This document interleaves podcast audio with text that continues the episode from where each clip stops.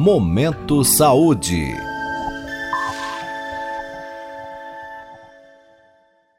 Pílula Farmacêutica.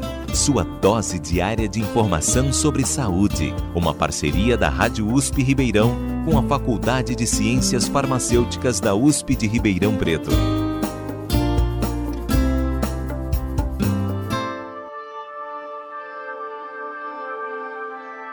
O tema deste Pílula Farmacêutica é o uso da nanotecnologia na saúde.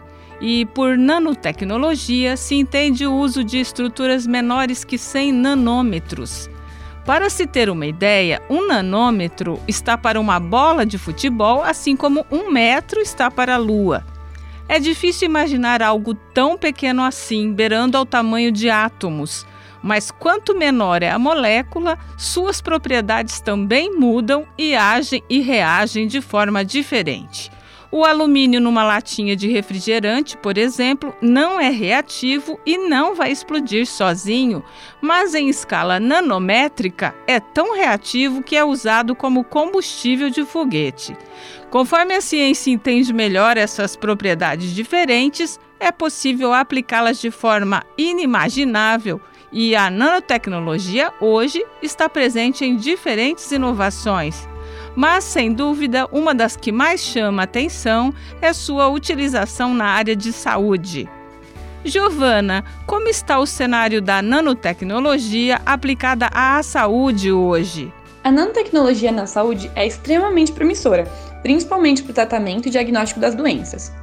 A maior parte dos produtos em desenvolvimento são para o tratamento de câncer e a maioria ainda está na fase de testes, mas as expectativas para que funcionem são muito altas, tanto para que o tratamento consiga ser mais eficaz, quanto para que ele aconteça sem causar tantos danos ao paciente.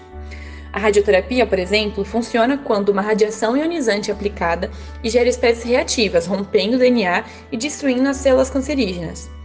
O problema é que nesse processo as células saudáveis também morrem e isso traz muitos efeitos colaterais, como náuseas, fadigas e reações na pele. Bom, as nanoestruturas funcionam muito bem como marcadores. Um grupo do Instituto de Física da USP de São Carlos desenvolveu uma nanoestrutura em formato de flor que serve como contraste em exames de ressonância magnética. E ainda por cima, quando essas estruturas se alojam no tumor, elas são irradiadas por radiação infravermelho e isso causa o aquecimento da estrutura, matando as células doentes. Além do diagnóstico pela ressonância, há o tratamento, numa prática chamada terasnótica.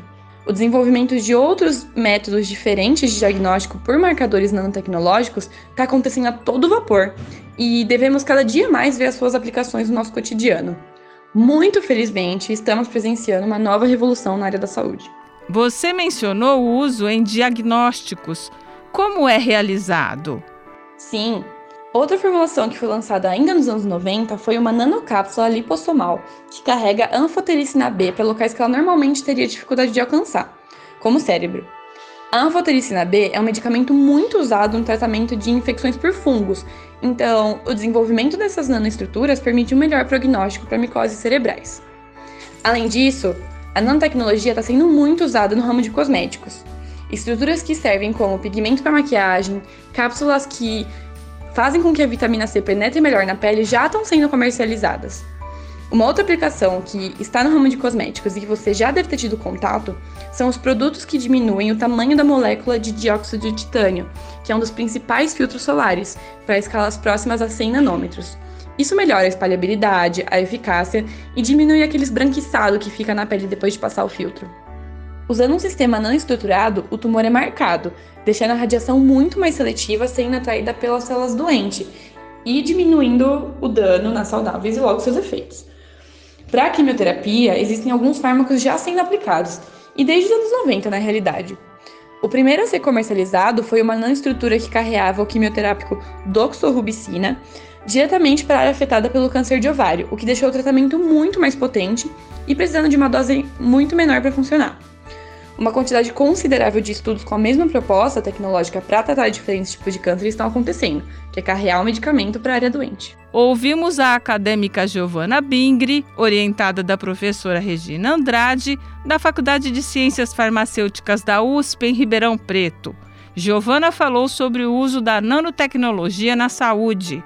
Ouça novamente este e outros episódios do Pílula Farmacêutica acessando jornal.usp.br. Rita Estela para a Rádio USP. Você ouviu Pílula Farmacêutica. Dúvidas, sugestões, críticas ou elogios, mande um e-mail para pílulafarmacêutica.usp.br.